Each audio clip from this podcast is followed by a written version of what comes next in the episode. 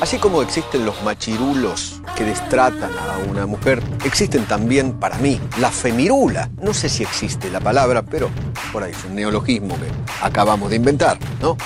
Si hay un machirulo, que es un macho que se comporta como, como, como una feminista que, que, que exagera, para mí es una femirula. Para mí es una femirula. Femirulas. Ahora somos podcast. ah.